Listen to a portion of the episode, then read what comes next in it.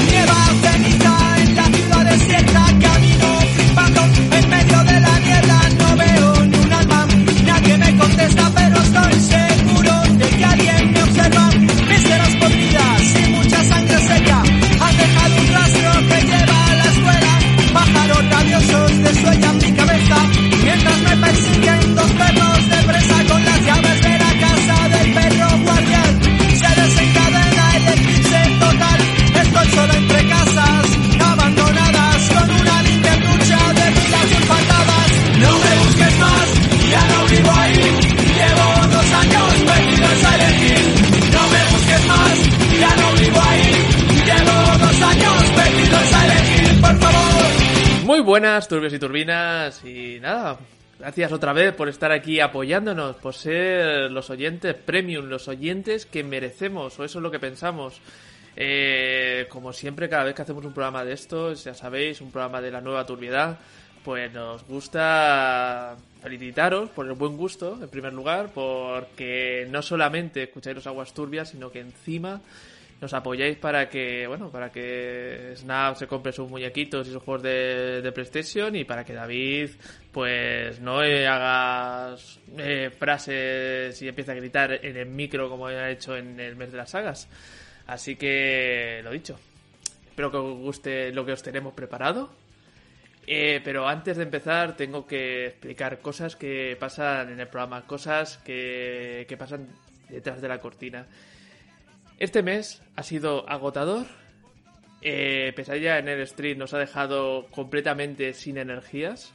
Ha sido horrible. Eh, nos ha propuesto, de alguna manera nos, ha propuesto que a lo mejor para el próximo año volver a una saga más pequeña, no lo sé. Lo único que sé es que estoy con pocas ganas de currármelo. Y creo que es el espíritu general que hay ahora mismo en el podcast. Así que he pensado. Snap, videojuegos, ¿eh? Qué guay. Sí, tío. y de terror, ¿eh? Y de terror encima. No, es que cuando son de terror son todavía mejor. Pues decirle a la turbiada que este programa casi ha supuesto el fin de Aguas Turbias, otra vez. Porque estamos así esta temporada. Estamos ya pues con nuestras actitudes de diva detrás de esa cortina de la que hablaba Sarariasa. Y cuando propusimos videojuegos y terror, David dijo, pero esto se va a convertir en que Snaf ahora colecciona juegos de la Play. Y creo que le dijimos que no, pero mentimos. Mentimos descaradamente. Y entonces David está muy preocupado en que este programa no es digno, porque no tenemos la categoría para hablar de esto, porque no nos lo hemos preparado, porque se va a convertir en un futil ejercicio nostálgico.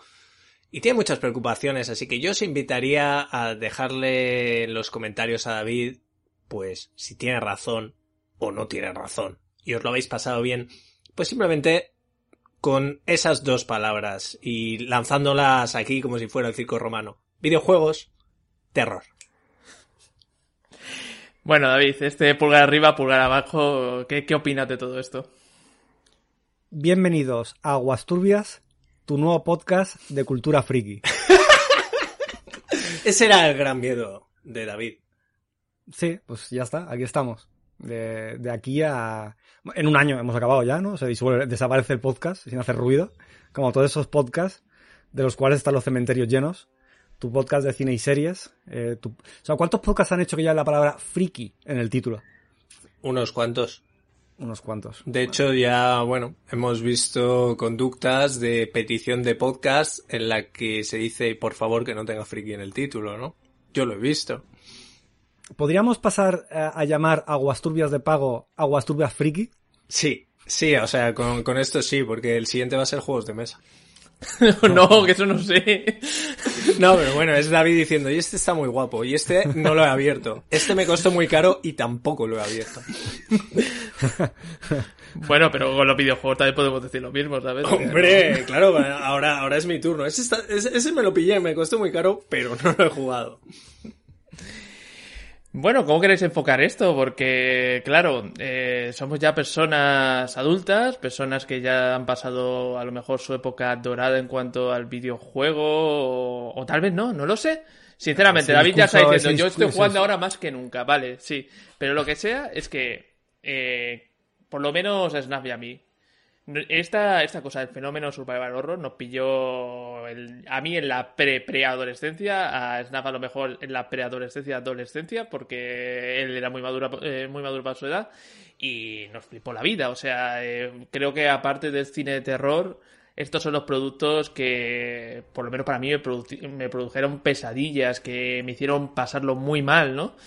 Y vivimos el fenómeno muy apasionadamente, nos hicimos adultos, eh, bueno, los videojuegos se convirtió en lo que es la actualidad y nosotros de alguna manera nos alejamos, otros seguimos tanteando de vez en cuando y otros como David estaban ahí día a día. A ver, yo quiero decir, antes de convertir esto en efectivamente un fútil ejercicio de nostalgia, que, que algo que en realidad te hemos hablado ya antes de hacer el podcast, pero creo que si lo digo en directo, quedará grabado a fuego.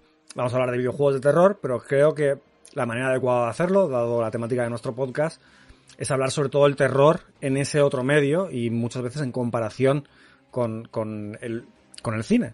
Porque al final creo que hay muchas inspiraciones de un lado al otro en, primera instancia y, y luego, pues ya más ahora, esas, esas inspiraciones están volviendo del videojuego al, al cine. Esta especie de serpiente que se muerde la cola tan extraña, ¿no? De...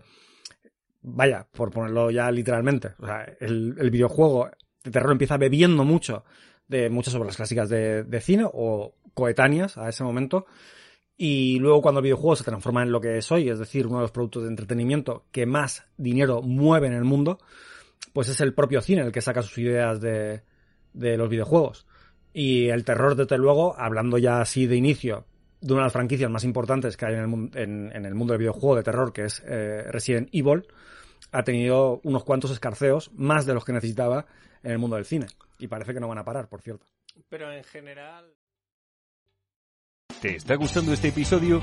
Hazte fan desde el botón Apoyar del podcast de Nivos. Elige tu aportación y podrás escuchar este y el resto de sus episodios extra. Además, ayudarás a su productor a seguir creando contenido con la misma pasión y dedicación.